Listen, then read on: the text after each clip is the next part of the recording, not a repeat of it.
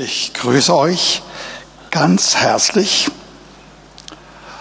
und ich will euch heute Morgen eine Predigt vorlegen, die ungewöhnlich ist aufgrund des Textes, den wir gleich hören werden, auf den wir uns stützen werden. Ein Text, der herausfordernd ist und ziemlich grundlegend ist. Und das ist mein Thema das ist mein Ziel. Jeder unter uns, der Jesus folgt, Jesus angenommen als einen Herrn und sein Leiter und Reiter und Leiter und Herr, jeder unter uns soll erleben, dass das Eingreifen Gottes in den privaten Verhältnissen deines Lebens, dass da der Herr eingreift und Bedürfnisse und Schwierigkeiten übernimmt und löst und andere Wünsche, und zwar sinnvolle Wünsche, seinerseits auch aufgreift und dann zur Erfüllung bringt. Und äh, das gilt für alle unter uns. Einige, sehr viele, vielleicht die meisten, erleben in der Nachfolge Jesu, dass der Herr ständig zu ihnen steht, zu ihnen spricht dass sie schöne Erfahrungen machen, wie er eingreift und wie er sie segnet und wie es ihnen gut geht. Aber das trifft nicht in jeder Hinsicht zu. Einige Themen, einige Bereiche, einige Erfahrungszonen des Lebens bleiben irgendwie ausgenommen. Andere sind da, über die man freut, freut man sich. Du kennst sie, Du bist insgesamt ein engagierter Nachfolger Jesu. Du weißt, was du tust, wem du glaubst und wem du vertraust und dass du das siehst, dass er da ist. Aber einiges kommt einfach nicht zustande. Einiges fehlt einfach. Und äh, du bist nah dran zu sagen, okay, das ist nun mal so. Ich kann es nicht ändern. Ich wollte es ändern, aber es hat nicht geklappt.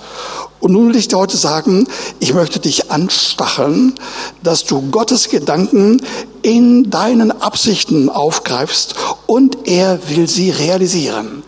Also ich habe damit das Thema umschrieben. Es ist nicht so ein Thema, äh, wo alles nur schwarz oder alles total hell ist. Ich gehe davon aus, dass die allermeisten von uns wirklich die Gegenwart Gottes erleben und sein Eingreifen.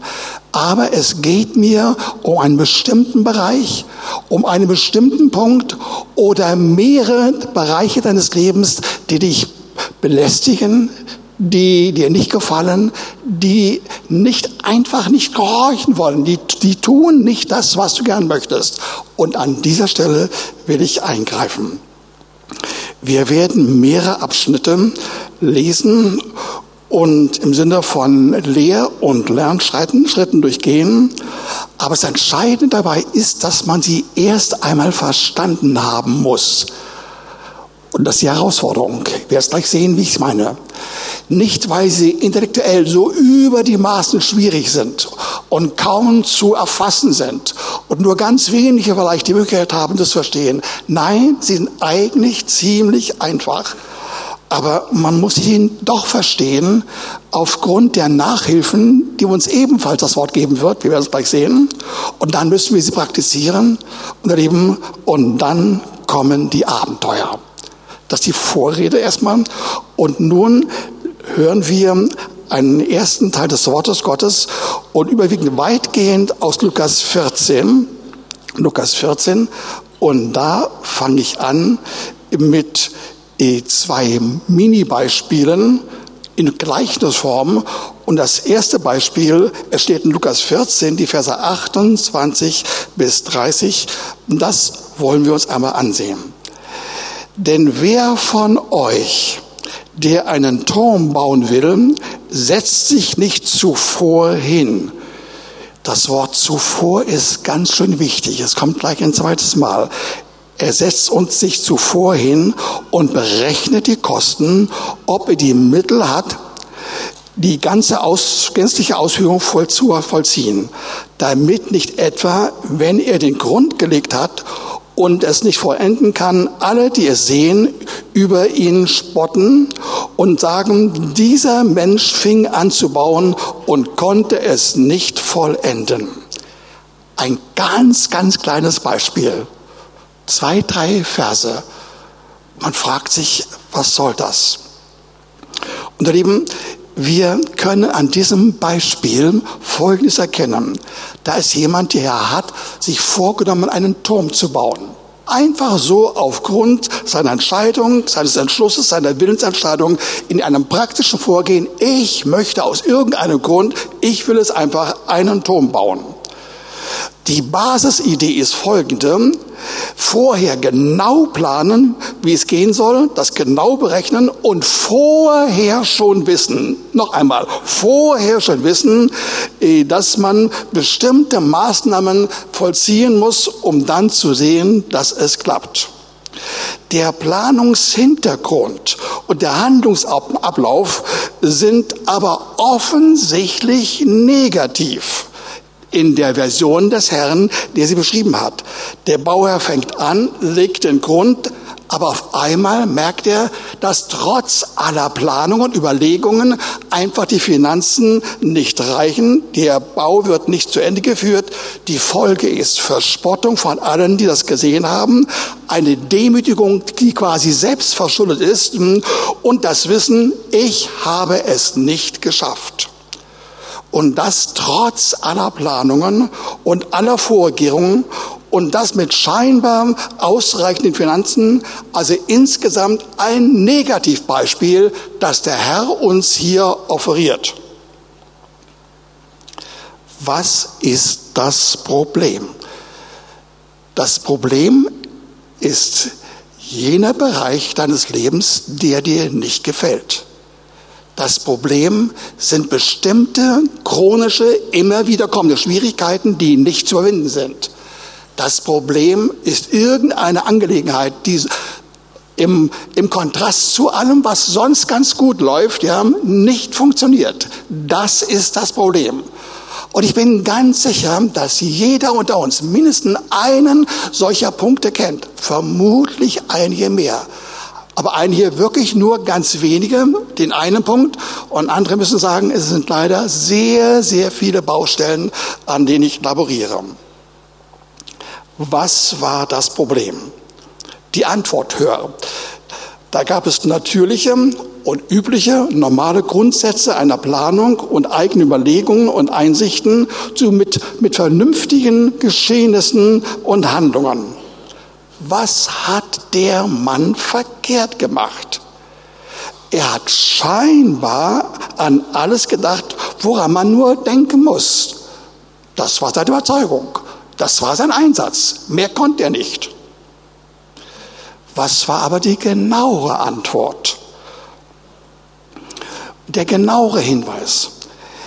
Dieser Mann hat aus menschlichen Einsichten aus üblichen Erfahrungsgrundsätzen, aus allgemeinen Planungen und Wertegrundlagen sich ein Konzept geformt, in gegebenem Fall. Entweder in einer akuten Situation, meistens aber unter chronischen Bedingungen. Er hat alles getan, was nur zu tun ist, ja, und hat so reagiert. Aber am Ende kam ein desaströses Ergebnis zustande von den Fakten bis hin zur Reaktion der Umgebung. Was hätte er nach den Worten Jesu, die wir gleich hören werden, anders machen sollen? Die Antwort ist fast dieselbe, die ich eben schon gegeben habe. Dieser Mann hat in klassischer menschlicher Weise nach üblichen Verfahren gehandelt und damit eine Sicherung von dem irgendwie erreichen wollen, was er zustande bringen wollte, mit faktischer Schutzlosigkeit aber am Ende doch erleben müssen, dass es kein Gelingen gab, sondern ein totales Versagen. Er wurde wirklich manipuliert und nach den Worten Jesu, die er uns gesagt hat, war all das seinerseits richtig geplant und bedacht. Er hatte es wirklich zuvor überlegt, wirklich überlegt. Zweites Beispiel. Wir lesen es in Vers 31 bis 32. Oder welcher König, der ausziehen will, um mit einem anderen König Krieg zu führen, setzt sich nicht zuvor hin und berät, ob er imstande ist, mit Zehntausenden dem zu begegnen, der mit 20.000 gegen ihn heranrückt. Wenn aber nicht, so sendet er, solange er noch von ferne ist, eine Gesandtschaft hin und bittet um Friedensbedingungen. Eigentlich ist das dasselbe geschehen, aber mit einem Unterschied, ihr Lieben. Dieser äh, König, der hat nicht von sich aus etwas geplant, sondern er hat einen Nachbarkönig und der hatte von seiner Sicht her den Wunsch gehabt, sein Reich zu vermehren und auszuweitern, auszuweiten und hat ein Kriegsheer in Gang gesetzt und das war doppelt so groß wie das er hatte. Also dieser König war in Schwierigkeiten. Er hat aber nicht mit Vorsatz, mit Überlegung etwas gemacht, sondern er ist in Not geraten. Er musste auf die Not irgendwie reagieren. Und ihr Lieben, solche Verhältnisse kommen in Hunderten und Tausenden Fällen unter uns Menschen zustande. Sie kommen im Alltagsgeschehen vor, zum Beispiel Menschen in Umgebung sind da oder Umstände, die nötigen uns aufgrund ihres Verhaltens zu Reaktionen, irgendwas dagegen zu unternehmen, plötzliche Ereignisse, bestimmte Bedrohungen, Aggressionen, Bosheiten aus der Umgebung, Krankheiten, Unfälle, un erwünschte, unerwartete Katastrophen, Finanzprobleme, soziale Probleme, gesellschaftliche, geopolitische Dinge und Rahmensituationen. All das, es kommt alles von draußen. Zunächst mal nur von draußen und unvorbereitet.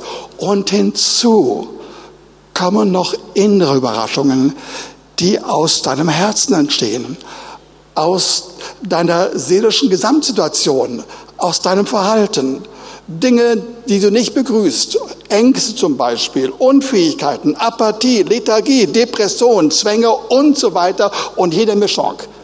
Also etwas, was du eigentlich nicht willkommen, willkommen geheißen hast, aber was da ist. Der König reagiert in dem gegebenen Beispiel eigentlich wie der Bauherr davor. Er wollte mit sinnvollen, klugen Maßnahmen und Reaktionen in diesem Fall im Rahmen eines Kompromisses irgendwie aus der Affäre herauskommen. Und das Interessante dabei ist, dass im Rahmen dieses konstruierten Beispiel des Herrn Jesus selbst dafür votiert hatte, dass man sich arrangiert mit diesem äh, Kriegsherrn, mit dem Nachbarkönig und irgendwie sich auf einen Kompromiss einlässt. Und er, der Herr Jesus, hat das unter diesen Umständen sogar als eine Möglichkeit, als die gegenwärtig richtige und normale Möglichkeit irgendwie anerkannt. Er sah keine Möglichkeiten, weder der König selbst noch in dem Konstrukt äh, des Gleichnisses, auch der Herr Jesus sah im Fall dieses Beispiels für den König keine andere Möglichkeiten, keine Wunder, kein Verfahren, kein Ausweg, nichts, was hätte ihm helfen können. Auch eine negative Situation, auch er hat zuvor geplant. Und damit, ihr Lieben, haben wir eigentlich so gut wie fast alle Lebensumstände, die uns hier auf dieser Erde begegnen können, irgendwie umrissen. Entweder wir vollziehen etwas aus eigenem Antrieb, mit eigener Motivation, mit unseren Wünschen, irgendetwas, was wir meinen, das sinnvoll und richtig und gut und notwendig ist, ja, unsere ureigene Entscheidung aus unserem Willen heraus, mit unserem Antrieb, oder wir kommen Schwierigkeiten durch andere und müssen dann reagieren, aber wie wir meinen, eben auch nur mit den Möglichkeiten und den Chancen und Gegebenheiten, die uns zur Verfügung stehen, aufgrund von dem, was wir wissen und können und sehen. Erster Teil der Predigt.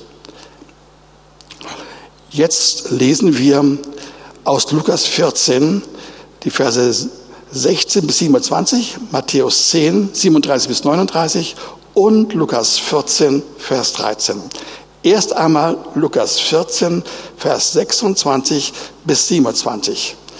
Jetzt kommt der Teil, den eigentlich Jesus vorher vor diesen Beispielen gebracht hat. Aber ich mache es diesmal aus bestimmten Gründen andersherum, damit wir wissen können, welches sind die Anwendungen für uns. Und nun kommt der Text, von dem ich angekündigt habe, der ist sehr, sehr, sehr ungewöhnlich. Er ist so total ungewöhnlich, dass man ihn nicht verstehen kann. Und weil wir christlich sind, müssen wir durch nachgeben, müssen sagen, ja, das Wort sagt es uns, also ist das Wort göttlich und richtig, also muss ich es irgendwie hinnehmen, aber wir haben es immer noch nicht verstanden. Und das soll heute anders werden. Ab heute wollen wir an diesem Punkt, genau genommen, der Punkt an allen unseren Schwierigkeiten, wo wir es nicht geschafft haben, wollen wir es doch verstehen. Hört zu. Da sagt Jesus, wenn jemand zu mir kommt, und hasst nicht seinen Vater und seine Mutter und seine Frau und Kinder und Brüder und Schwestern, dazu auch, aber auch sein eigenes Leben, so kann er nicht mein Jünger sein. Und wer nicht sein Kreuz trägt und mir nachkommt, der kann nicht mein Jünger sein. Das war die Passage Lukas 14. Und in ähnlicher Form finden wir das in Matthäus 10, die Verse 37 bis 39. Wer Vater und Mutter mehr liebt als mich, der ist meiner nicht wert. Und wer Sohn oder Tochter mehr liebt als mich, der ist meiner nicht wert. Und wer nicht sein Kreuz auf sich nimmt und mir nachfolgt, der ist meiner nicht wert.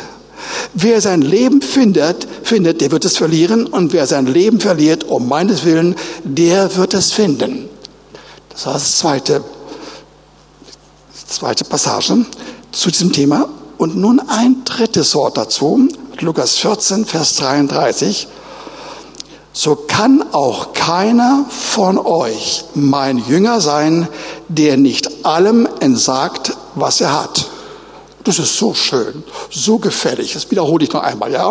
So kann keiner von euch, ich rede von mir und von euch, ich rede von uns allen, so kann keiner von euch mein Jünger sein, der nicht allem entsagt, was er hat. Habe ich zu viel gesagt? Das ist starker Tobak. Das ist ungewöhnlich. Das ist eine Zumutung. Das ist ein Affront. Das kann kein Mensch verstehen. Übrigens, das habe ich wirklich so gemeint, das kann man nicht richtig verstehen. Nicht so ohne weiteres. Ich fasse erstmal ganz kurz zusammen. Das sind die Bedingungen, wie man unter widrigen und schwierigen oder gar katastrophalen Umständen heil und erfolgreich durch Gottes spezifisches Handeln und Eingreifen doch aus dem Problem herauskommt. Und zwar wiederum in allen Situationen, in den akuten Verhältnissen wie auch unter langwierigen, schwierigen Problemen, an die man sich gewöhnt hat. Und genauso sollen wir durchkommen.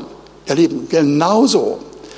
Ich rede nicht von Situationen unseres Lebens, wo wir als Nachfolger Jesu im Rahmen der Gemeinde mit viel Beziehung zueinander, in Kleingruppen, in den Gottesdiensten, alles mögliche schöne, gute erleben, was unbedingt erhalten bleiben soll und sich noch steigern soll. Davon rede ich nicht. Das ist eine Selbstverständlichkeit. Ich rede von den Problemen, die absolut nicht folgen wollen, die sich nicht beugen wollen vor dem Wort Gottes und vor unserer Reaktion aufgrund des Wortes Gottes die einfach nicht klappen. Über Monate und Jahre und Jahrzehnte machen sie weiter. Und wenn ich das so sage, bin ich davon überzeugt, dass Gottes Geist in seiner Liebe, in seiner Freundlichkeit uns jetzt schon oder im Verlauf der nächsten äh, Minuten, Viertel, halbe Stunde irgendwie Augen öffnen wird. Und er wird nicht kommen um dich zu beschuldigen, um dich anzuklagen, um dich fertig zu machen, sondern er kommt, um Hilfen zu geben, die so ungewöhnlich sind, dass wir sie bis jetzt nicht verstanden haben. Wir haben es nicht wirklich begriffen. Und das ist die Aufgabe dieser Predigt. Die Erklärung ist folgende. Jesus, unser Erlöser, unser Liebhaber, hat Vorrang vor allen verwandtschaftlichen Verhältnissen und auch vor allen guten Verhältnissen gegenüber anderen Personen. Also gegenüber Vater und Mutter und Kinder und Menschen und wertvollen Leuten, mit denen wir zusammen sind. Und das sagen beide Abschnitte, Matthäus wie Lukas. Lukas sagt es in dieser etwas kriegerischen Form.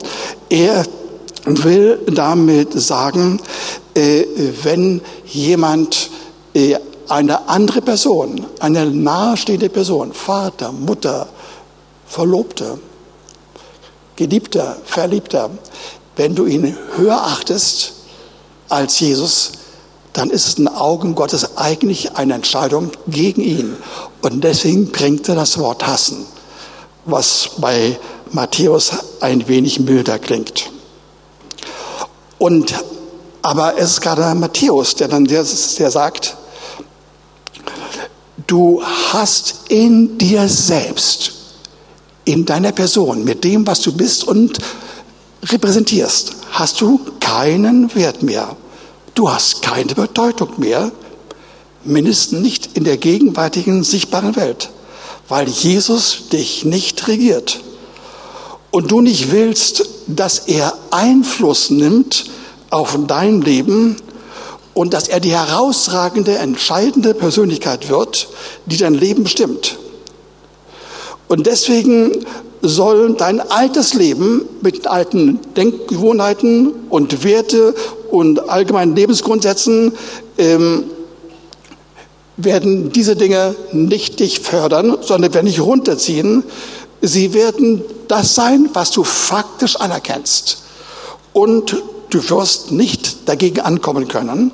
Du wirst es nicht schaffen, alle grundsätzlichen weltkonformen Gedanken sind irgendwo doch in dir. Sag es mit anderen Worten. Jesus ist da. Er liebt dich. Er bejaht dich. Er ist sogar in dir. Und insofern, weil er da ist, bist du kostbar durch seine Anwesenheit und so bist du beschützt und so wirst du gesegnet. Aber wenn er da ist und du bejahst ihn, aber faktisch in vielen Alltagssituationen übernimmst du das Denken, die Philosophie der Welt, dann wird er dadurch doch ausgeladen. Und du hast keinen Wert und du kannst nicht richtig nachfolgen.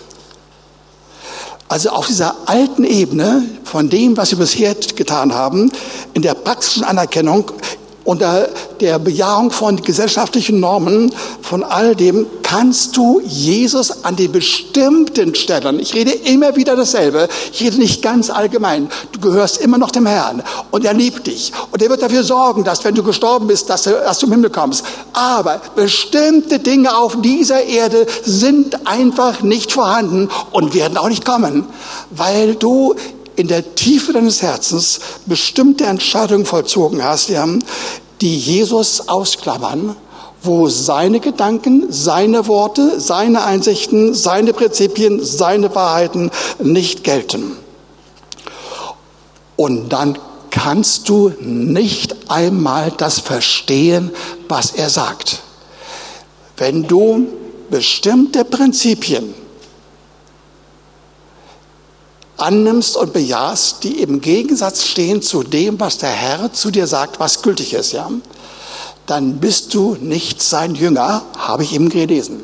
Sein Jünger sein heißt Schüler sein. Das heißt, du kannst gar nicht beim Herrn zur Schule gehen, dass du wirklich verstehst, was er echt meint. Und Erst recht bist du nicht imstande, dann schon vorher erkennen, zu erkennen, dass das, was du vorhast, auch wirklich erfolgreich stattfinden wird. Das Ergebnis wird bleiben, was du geplant hast, trifft nicht ein. Wir stellen uns richtig, ja? Ich stelle nichts in Frage, was du in der Nachfolge Jesu erlebst, was Schönes, was Gutes. Ich rede nur von den Dingen, die chronisch nicht passieren, die dich demütigen, die dich ärgern, die dich runterziehen, die dich frustrieren und die irgendwo mit ihrer Anwesenheit deinen Glauben korrupieren und untergraben und dass du gar nicht wirklich an allen Stellen dem Herrn vertrauen kannst. Davon rede ich. Was heißt das nun, dass in Lukas 14, 33, wo wir es gerade gehört haben, äh, dass wir allem entsagen sollen, was er hat? Man müsste fragen, äh, was bedeutet das eigentlich? Das heißt, alles, was man hat, das ist das, was wir erworben haben, was wir äh, uns was uns auszeichnet, was wir gut empfinden, was uns herausstellt, worauf wir stolz sind, was typisch ist für uns, all das, all das, was von uns kommt, dem müssen wir entsagen. Nicht die Dinge, die Gott gegeben hat, auch nicht ganz normale Dinge, zum Beispiel, dass du eine Schulausbildung hattest, dass du studiert hast, dass du einen tollen Arbeitsplatz hast, dass dir Dinge gelingen. Die Tatsache, dass diese und andere Dinge da sind, sind nicht gemeint, sondern nur das, was ganz typisch von dir kommt, wofür du dich einsetzt und was äh, herausstellt, wer du bist und was du kannst. Das ist gemeint. Was könnte das sein?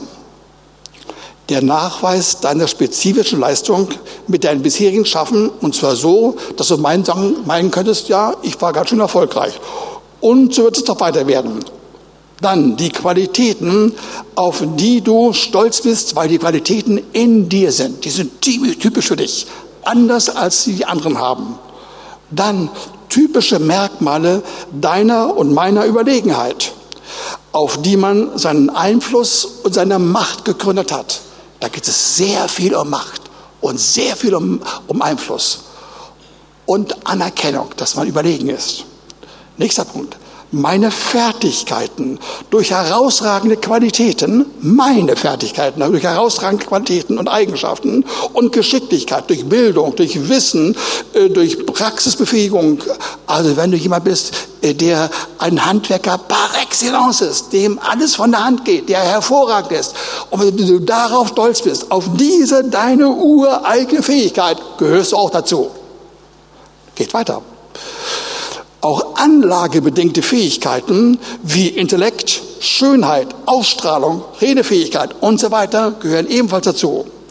Oder die Herkunft von deiner Familie und deine Volkszugehörigkeit oder deine Kultur, auf die du stolz bist, ja, gehört auch dazu, wenn du darauf stolz bist. Ja. Oder deine religiöse Zugehörigkeit, dein herausragendes moralisches Verhalten, sogar bestimmte christliche Haltungen auf die du dir etwas einbildest, dann sind sie schon gar nicht mehr christliche Haltung, aber es kommt vor, es kommt vor. Und schließlich alle deine typischen Werte und deine herausragenden sittlichen Qualitäten und vieles mehr. Alles die Dinge, die direkt von dir kommen, die du erworben hast, mit deinem Einsatz, mit deinen Fähigkeiten, mit deiner Kraft, mit der Zielsetzung, gut, stark überleben, fähig zu sein, besser als die anderen. Davon rede ich.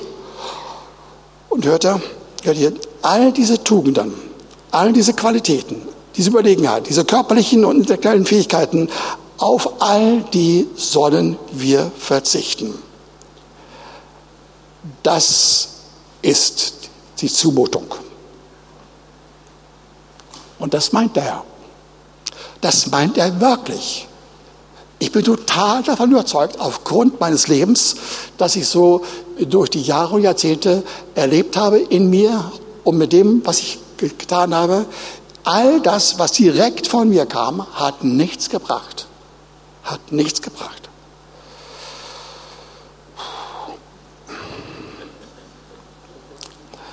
Wir werden am Ende mit diesem Anteil unseres Engagements, unseres Einsatzes immer wieder in der Pleite landen.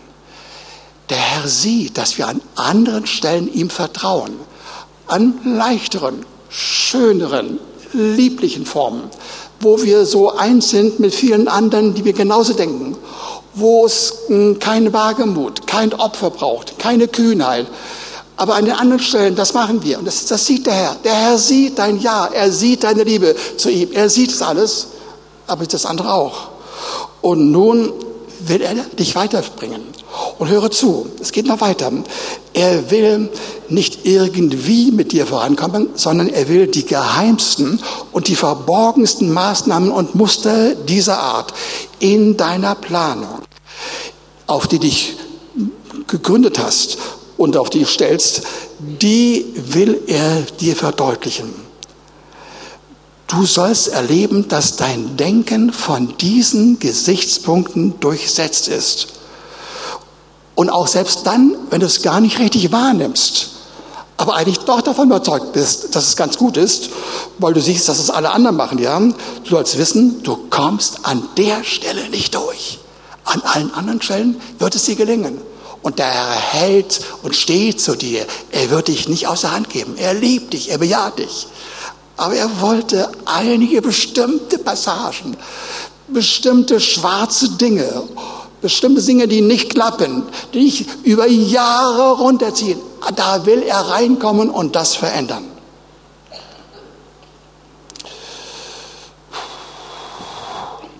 Wie kann er das machen? Gott ist positiv. Jesus ist unser Durchbrecher in allen praktischen und grundsätzlichen Fragen und Lösungen. Und zwar gegen alle Vorstellungen, die man sonst auf dieser Erde uns vorlegen kann, wie man vorangehen kann. Die Dinge, wo wir es nicht geschafft haben, da nützen uns keine anderen Regeln. Einiges läuft gut, anderes ganz und gar nicht. Da ist eine Sabotage in dir vorhanden. Eine Sabotage in dir gegen dich selbst. Form oder Formen von Anpassung quasi ein Betrug an dir selbst ist vorhanden. Hm, durchaus eine gute, schöne Lebensgestaltung in mancherlei Hinsicht. Aber an bestimmten Stellen reichen deine Lösungen, das Verfahren, wie man weitergehen sollte, einfach nicht. Du kommst nicht durch. Bereich von Beziehungen, Bereich von Finanzen, von Macht, von Einfluss, von Ehre, immer der Bessere, Überlegene zu sein.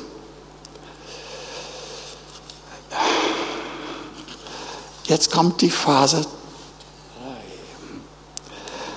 Jetzt bringe, bringe ich einen Bibeltext auf Lukas 14, 34 bis 35, direkt am Anschluss von den Worten, die wir gerade gehört haben, auch von dem Wort, wo es heißt, dass wir allem entsagen sollen, äh, was wir haben aufgrund unserer eigenen Fähigkeiten. Das ist gemeint. Dann kommt der Satz, die Sätze. Das Salz ist gut. Wenn aber das Salz fade wird, womit soll es gewürzt werden? Es ist weder für das Erdreich noch für den Dünger, Dünger tauglich. Man wirft es hinaus. Wer Ohren hat zu hören, der höre. Das ist die Antwort. Du fragst dich, was soll das? Bin ich im verkehrten Film? Ich verstehe gar nichts. Ist ein anderes Thema? Worum geht es überhaupt?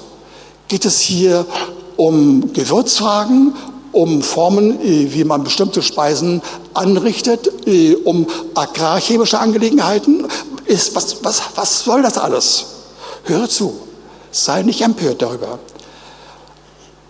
Jesus, das ganze Wort Gottes, bringt einen großen Teil über all das, was uns gesagt werden soll, über die Hilfe des Heiligen Geistes in direkten, klaren Worten, die man sofort verstehen kann. Aber ein nicht geringer Teil, möglicherweise eine 50 Prozent von all dem, was uns gesagt wird, wie der Herr eingreifen will in unserem Leben durch den Heiligen Geist, folgt in einer kodierten Form, in bildhafter Form. Und so ist es auch hier. Das Salz, ihr Lieben, ist der Inbegriff, einer von mehreren, gebe ich zu, des Heiligen Geistes, ein Bild von mehreren anderen. Aus bestimmten Gründen wird uns gesagt, dass, dass das Salz hier irgendwie seine Salzkraft verlieren kann. Ich werde es heute nicht deuten. Das wird wahrscheinlich in zwei Wochen der Fall sein. Dann machen wir weiter. Viel schöner, noch viel tiefer. Wir werden es erleben. Aber das Salz des Heiligen Geistes hat in der Tat eine konservierende Wirkung, hat die Qualität des Würzens, der Geschmacksverstärkung, ein Mittel, äh, das zum Düngern gut, Dünge gut ist, fruchtbar macht und überhaupt Nutzen schafft. All das ist gemeint. Übrigens haben wir ein weiteres Wort ähnlicher Art. Es steht in Markus 9, die Verse 49 bis 50. Denn jeder muss mit Feuer gesalzen werden, wie jedes Opfer mit Salz gesalzen wird. Das Salz ist etwas Gutes. Eine ähnliche Passage, wie wir gerade gehört haben, ja, ist etwas Gutes. Wenn aber das Salz salzlos wird, womit wollt ihr es würzen? Habt Salz in euch und haltet Frieden untereinander. Lieben, da wird uns etwas gesagt.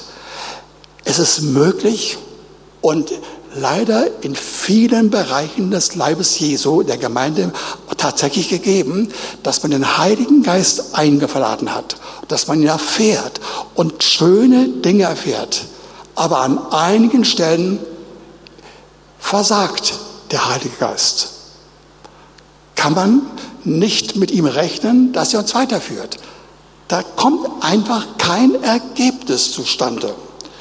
Und deswegen wird uns gesagt, dass das Salz dann unter bestimmten Umständen, wenn er seine, seine Kraft verloren hat, dann hat es keine Bedeutung. Man hat den Heiligen Geist. Man hat ihn wirklich. Ich rede jetzt von, von euch als geistgetauften Männern und Frauen, die ganz überwiegend, weit überwiegend von uns allen Ja gesagt haben zum Heiligen Geist. Und ihr habt ihn erfahren. Aber an bestimmten Stellen, wo ihr ihn besonders bräuchtet, hat er versagt. Oder, sag es anders, wirkt er einfach nicht. Da verliert er seine Salzkraft. Wir finden das in Matthäus 5, die Verse 13 bis 14. Ihr seid das Salz der Erde. Da ist also nicht der Heilige Geist selbst, sondern der Heilige Geist in uns. Wir gemeinsam sollen das Salz der Erde sein. Wir sollen äh, die Kostbarkeit für die ganze Umwelt sein. Wir sollen das Salz sein, das all das mit Nutzen und sinnvollen Dingen bringt, was wir brauchen. Und das heißt weiter, wenn aber das Salz fade wird, womit soll es wieder gesalzen werden? Es taugt zu nichts mehr, es wird hinausgeworfen und von den Leuten zertreten werden. Ihr Lieben, es ist hier von uns die Rede. Diese Worte, die haben mich über die Wochen und Monate immer wieder richtig geplagt und angesprochen. Und der Herr will sagen, hört mir zu, wenn der Heilige Geist nicht da ist, nicht da ist, dann verliert ihr in der Gesellschaft, in eurer Umgebung, eure direkte Umgebung, aber auch weiter in eurem ganzen Lande, ihr verliert jeglichen Nutzen, jegliche Bedeutung, von euch ist nichts zu erwarten. Von euch kann man, kommt nichts. Ihr seid bedeutungslos. Ihr werdet zertreten. Ihr werdet weggeworfen. Genau das geschieht in unserem Lande. Die Christen, erst recht, die geistgetauften Christen sind eine Minderheit und keiner achtet auf sie. Die sind bedeutungslos. Wir haben nichts zu sagen. Das ist die Wahrheit. Das ist nicht übertrieben, das ist die Wahrheit. Bei Markus 9 heißt es, denn jeder muss mit Feuer gesalzen werden, wie jedes Opfer mit Salz gesalzen wird. Ist das ein, ein Vorgang, ein Geschehen, eine Art Bild aus dem alten Bund, wo der Herr verfügt hat, jede Form von Opferung Damals von allen Formen von Tieren, von Schafen, von Rindern, von Vögeln, von, äh, von Brot und Körnern, alles Mögliche soll in bestimmtem Umfang geopfert werden. Und der Herr sagt, alles muss mit Salz gesalzen werden. Und dann fügt Im Neuen Testament, der Herr, das noch die Bedeutung so, er soll mit Feuer gesalzen werden. Und wenn es nicht mit Feuer gesalzen wird, mit dem Heiligen Geist, dann verliert der Heilige Geist in uns seine Kraft. Und deswegen heißt es, das Salz ist etwas Gutes. Wenn aber das Salz salzlos wird, womit wollt ihr es würzen? Bitte versteht die Zusammenhänge. Wir sind mittendrin am Thema. Wir sind bei dem Thema, wie kommen wir an den verlorenen Stellen, wo wir nicht weitergekommen sind, wo alles gegen uns spricht, wo wir immer chronisch versagt haben, eine Pleite nach der anderen erlebt haben. Wie kommen wir da weiter? Das ist das Thema. Und da will der Herr, dass wir weiterkommen. Lasst euch sagen, der Herr will durch den Heiligen Geist nicht nur in unseren Herzen etwas Wunderbares vollziehen, darauf komme ich gleich, sondern dann auch tatsächlich in den Auswirkungen, in dem, was daraus zustande kommt, durch Wundern, Zeichen, Führungen, Heilungen und vielen anderen Umständen beweisen, er steht zu seinem Volk. Und sein Volk soll erleben, dass er, der Heilige Geist hinter ihm ist und dass mächtige, wunderbare Dinge Taten und große Aktionen des Heiligen Geistes vor euch sind und jetzt stattfinden. Darum geht es.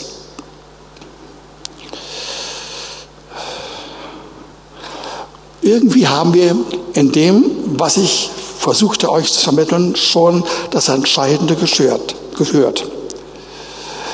Wir hatten bis jetzt nach dem alten Verfahren all das eingesetzt, worauf wir uns verlassen haben, was sicher erschien und was in einer bestimmten Weise Kraft unserer Leistungen an manchen Stellen wirklich etwas gebracht hatte. Aber der Heilige Geist war dann doch nicht da. Er hatte nicht so durchgehenden Einfluss, dass er in allen Bereichen tätig werden konnte, vor allem nicht in Bereichen, die dich schmerzt, wo du gedemütigt wirst wo du traurig bist, wo die Katastrophen stattfinden.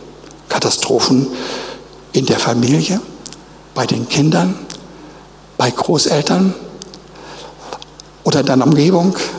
Irgendwelche Dinge, die du nicht durch berühren kannst, wo du nicht durchkommst. Und heute will der Herr dir sagen, mein Evangelium geht weiter. Die Dinge, die du nicht schaffst, durch deine Freundlichkeit, durch deine Hingabe, die du allgemein beweist, durch deine Verlässlichkeit, durch deine Treue, äh, durch die Art und Weise, wie du in der Gemeinde wirksam bist und wie du auch sonst im Wesentlichen wirklich mit mir lebst. Das alles sehe ich, aber es reicht nicht aus. Diese manche Dinge reichen nicht äh, mit einer solchen Form von, von christlicher Freundlichkeit und Gehorsam. Da muss mehr geschehen. Und der Heilige Geist sagt dir einfach ganz schlichte, einfache Dinge. Er sagt erstens, dass du keinen Erfolg hattest an bestimmten Stellen, ist kein Zufall und kein Unfall, sondern hat, hat Ursachen, hat bestimmte Ursachen. Und die zweite Aussage liegt darin, er, der Heilige Geist konnte deswegen nicht handeln, weil du an bestimmten Stellen die Regeln der Welt, die ich aufgezählt hatte, Ambitionen, Ehrgeiz, Stolz, überlegen sein wollen, Recht haben wollen, andere beherrschen wollen, der Bessere sein wollen, der Klüger sein wollen, äh, alles im Griff haben wollen, über den Dingen stehen. Das sind die Dinge. Und weil du damit weitergemacht hast, konnte der Heilige Geist an dieser Stelle nicht tätig werden.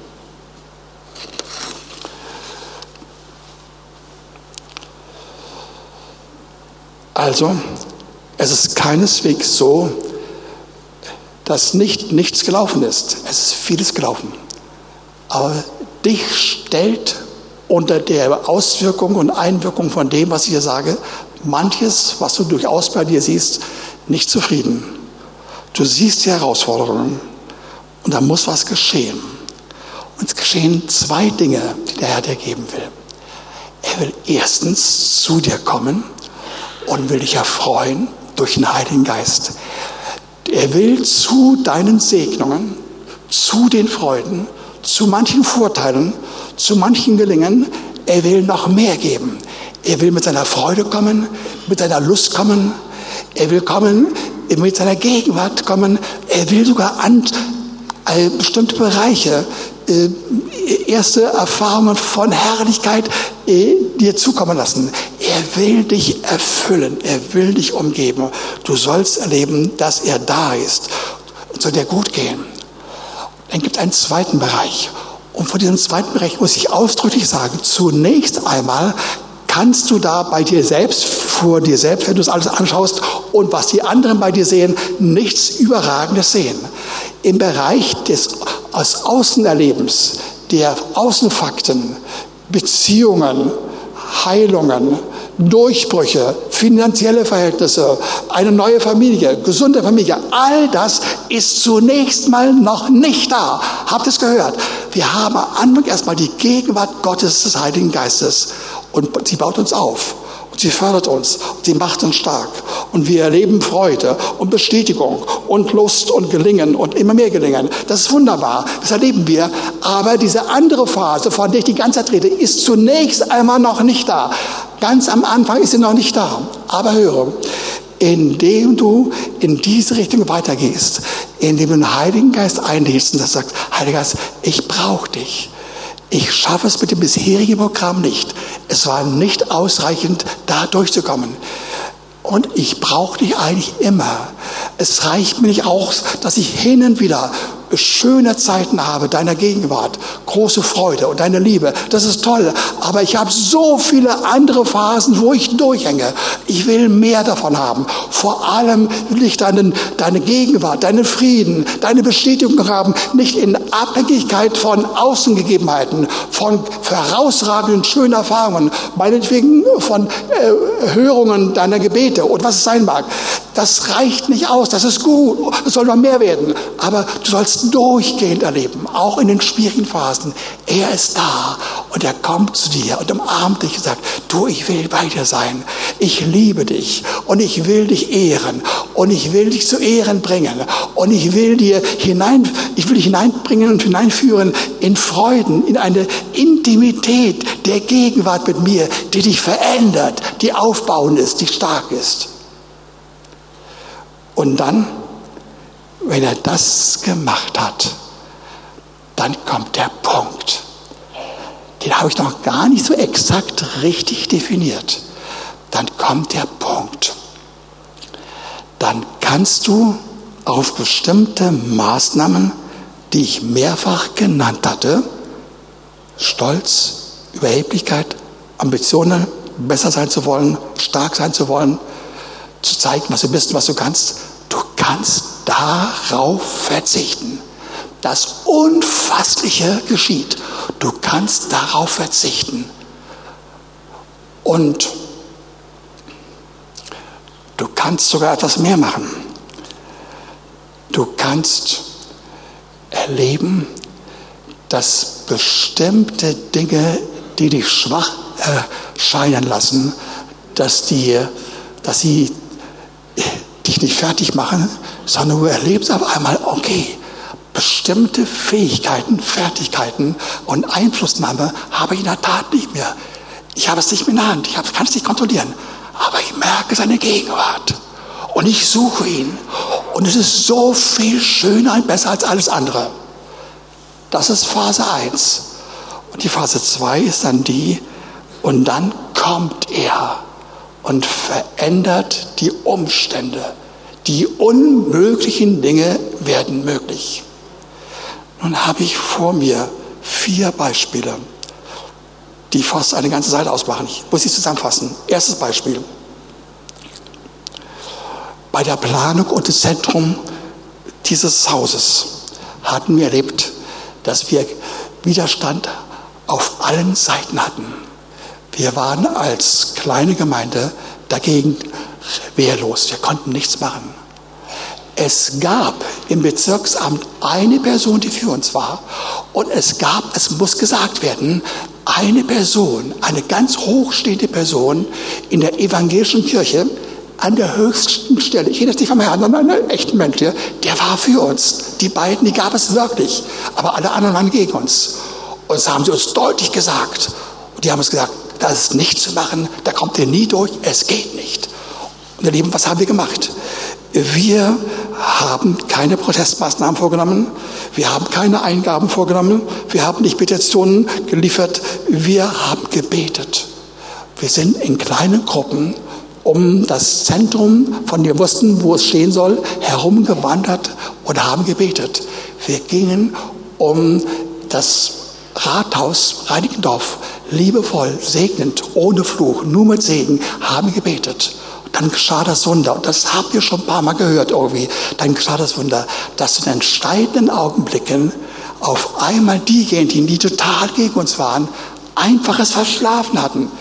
Sie waren, sie waren so passiv, sie, sie konnten sich nicht wehren. Alles lief anders, wie sie wollten. Und ehe sie es versehen hatten, hatten wir uns okay. Aber nicht nur das.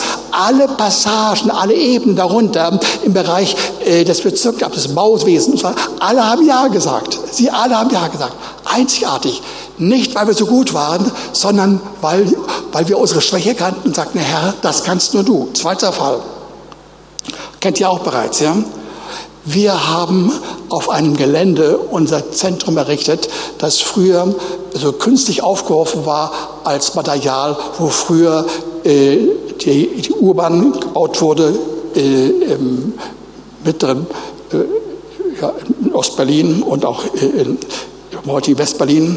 Es war nicht verdichtet wir stellten auf einmal fest, es klappt nicht. Das war so schlimm, dass nach einiger Zeit alle Beteiligten ratlos waren. Sie waren ratlos. Der Architekt wusste nicht weiter. Äh, die Leute vom Bau wussten es auch nicht. Der Architekt wusste es auch nicht. Ja. Der, der Statiker, der Verantwortliche wusste es auch nicht. Der Prüfungsstatiker wusste es auch nicht. Was haben sie gemacht? Sie haben eine große Gruppe von ungefähr 30, 40 Leuten aus, äh, aus allen Bereichen dieser Thematik zusammengefasst und haben lange beraten und beraten und haben eine sehr einfache, haarsträubend primitive Maßnahme herausgefunden Sie bestand darin, dass sie in Grenzen, wirklich nur in Grenzen aufgrund der Umgebung, auch äh, der Bahn und, des, und der, äh, äh, des, der Straßen, dass sie große Platten einfach angehoben haben per Kran und dann fallen ließen. Also primitiver geht es nicht mehr. Es war schwierig, war hässlich. Wir haben Folgendes unternommen. Wir haben dem Wort Gottes gemäß einem prophetischen Wort uns zusammengesetzt, hier hinten, ungefähr da, wo jetzt der Nachbarbereich ist. Ja? Und wir haben etwas getan, was der Herr gesagt hat. Kommt zu mir, geht auf die Knie, beugt euch nach unten, mit den Stirn auf dem Boden und dabei die Arme nach oben. Etwas schwierig, ja haben viele gemacht, nicht alle ganz geschafft, aber sie haben machen wollen, ja. Haben wir gemacht. Eine irre Situation, ja. Aber wir haben es gemacht. Und nachher kamen wir durch. Glänzend, schnell, fantastisch. Herrlich. Drittes Beispiel, Negativbeispiel. Das kennen nur einige. Wir haben äh, uns, äh, wir haben es nicht äh, verborgen, aber irgendwie kam es wohl in der Gesamtheit der Gemeinde nicht an. Wir hatten bei einem Negativbeispiel Folgendes erlebt. Durch eine richtig umsichtige Planung. Finanziell war alles gut vorbereitet. Alles war in trockenen Tüßen, Tüchern. Alles war hervorragend gelaufen, ja. Und dann kamen die Pleiten. Die erste Pleite, nachdem wir ein Jahr von einer Bank gehört haben, dass sie uns äh, weiterführen will und behalten will. Und wir haben jeden Monat an die 10.000 Euro vorweggegeben, ja, also 100.000 Euro, haben sie gesagt, das wollen wir nicht mehr. Wir haben unser Geld verloren und hatten keine Bank, was schwierig genug war.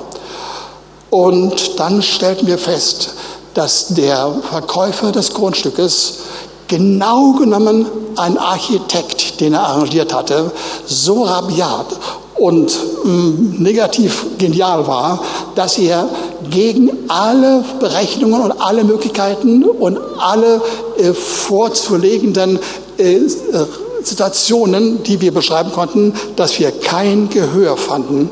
Wir haben Auch das verloren. Wir haben 300.000 Euro, bevor wir eigentlich richtig angefangen haben, verloren. Und zwar ein, ein Geld, das wir dringend brauchten.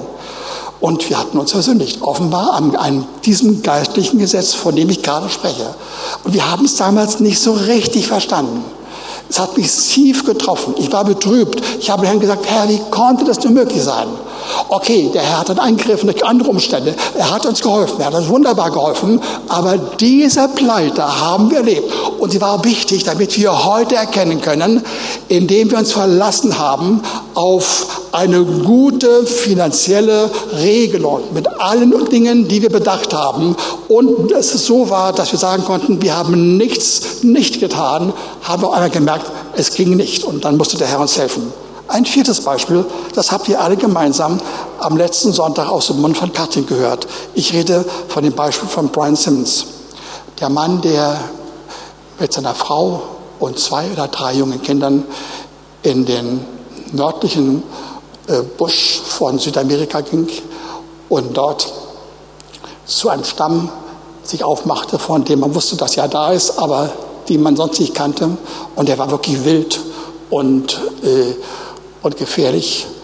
Und dieser, dieser Brian Simmons, der hat über zwei Jahre ununterbrochen gepredigt und gelehrt und hat sein ganzes Wissen seine ganze Fähigkeiten, seine ganze Einsicht, all das hat er eingeworfen. Er empfand sich als ein Gesandter Gottes, ein kultivierter Missionar, jemand, äh, der bestimmte Kenntnisse hatte und seine bestimmte Überlegenheit kannte und, und sich verlassen hatte auf das, was er an Motivation, an Kultur beigebracht hatte und so weiter. Er hat nichts erreicht. Und in dieser Verzweiflung, ihr Lieben, hat er dann das getan, was ich vorhin gerade unterwegs hatte. Er hat nicht nur äh, erlebt, dass er es nicht schaffte, sondern er stand auch zu seiner Schwäche, zu seiner Schwäche und hat sich vor all diesen Hunderten Angehörigen des Stammes persönlich vorgestellt, ging von Hütte zu Hütte, hat sich gedemütigt, hat sich entschuldigt. Und nach, wie wir gehört haben, nach Stunden oder Tagen hat sich der ganze Stamm bekehrt. Ihr Lieben, all das, was ich euch heute sagen möchte, hat nur ein Ziel.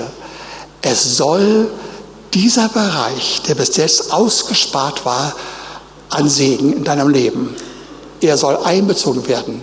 Und er kommt nicht zustande durch die vermehrtesten und besten und schönsten, gewaltigsten Anstrengungen. Das schaffst du nicht. Und je mehr du dich anstrengst, umso schlimmer wird es werden. Der Heilige Geist ist da und will dir sagen, ich möchte dich segnen. Erstmal in deinem Herzen, aber dann wirst du den Mut bekommen. Du kannst durch meine Anwesenheit verzichten auf all die Wünsche und Gedanken und Zielsetzungen, die du hast und alle anderen haben. Alle durch die Welt, durch die ganze Welt. Keiner geht daran vorbei. Wir alle wollen stark und gut und fähig sein aufgrund dessen, was wir sind und haben können. Und der Herr sagt zu dir, nein, komm zu mir. Du sollst nicht erleben, dass du irgendwo abrutscht, dass du in ein Loch fällst, dass es sinnlos ist, dass du gleich die nächste Depression siehst. Nichts von dem wird geschehen. Ich komme zu dir. Meine Gegenwart kommt und ich will dich innerlich erfreuen. Und dann soll das Unfassliche geschehen. Diese einzelne Stelle oder dieses Gros von mehreren Problemen, wie auch immer, das soll erleben, dass ich da eingreife. Und ich werde es tun. Und ich werde für dich da sein. Ich will zwei Dinge tun. Dein Herz erfüllen und deine Umstände, deine Lebensverhältnisse. Ich will sie bereichern. Ich will sie verändern. Und das trifft für alle zu, ihr Lieben. Und das ist die Botschaft. Eine Botschaft, von der ich genau weiß, dass sie vom Herrn kam. Ich habe das seit Wochen im Herzen getragen. Herr, muss ich, soll ich, darf ich das sagen? Ich habe mach das. Und ihr Lieben, ihr seid Zeugen. Ich will euch nicht runterziehen, sondern aufbauen. Der Herr will uns hier auf dieser Erde unter den gegenwärtigen irdischen Verhältnissen uns aufbauen, uns stark machen und segnen. Das hat er vor. Er will sogar in in seiner Sicht, mit seiner Methode uns groß machen, wie es einmal von Josua heißt. Er machte Josua groß. Und du, kleiner Bruder, kleine Schwester, anscheinend bedeutungslos, du bist in den Augen Gottes ganz wichtig und ganz kostbar. Er will dich so groß machen auf diesem unfasslichen, unverstehbaren, absurden, aber göttlichen Wege. Amen, Amen, Amen, Amen.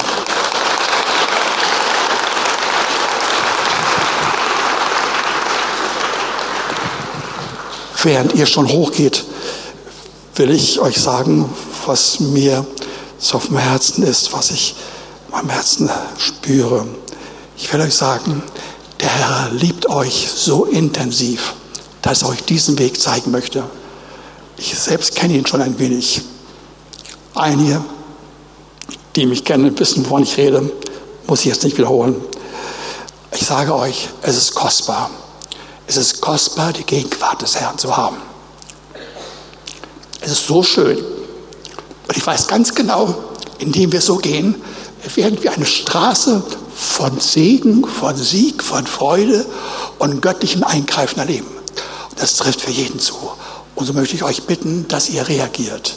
Und wenn wir jetzt gemeinsam singen, dann werde ich, werde ich heute einmal nicht beten. Heute bete ich nicht. Ich habe genug gehört, ja. Wer will, mag aufstehen und sagen, Herr, das war für mich. Und wenn nur ein einziges es verstanden haben sollte oder für, für ihn gilt, aber ich merke das, ich will das umleben. Und du hast vor deinen Augen all die Passagen und Bereiche, wo es nicht geklappt hat. Und da sagt der Herr, da will ich rein, da will ich rein, auf meinem Wege. Amen.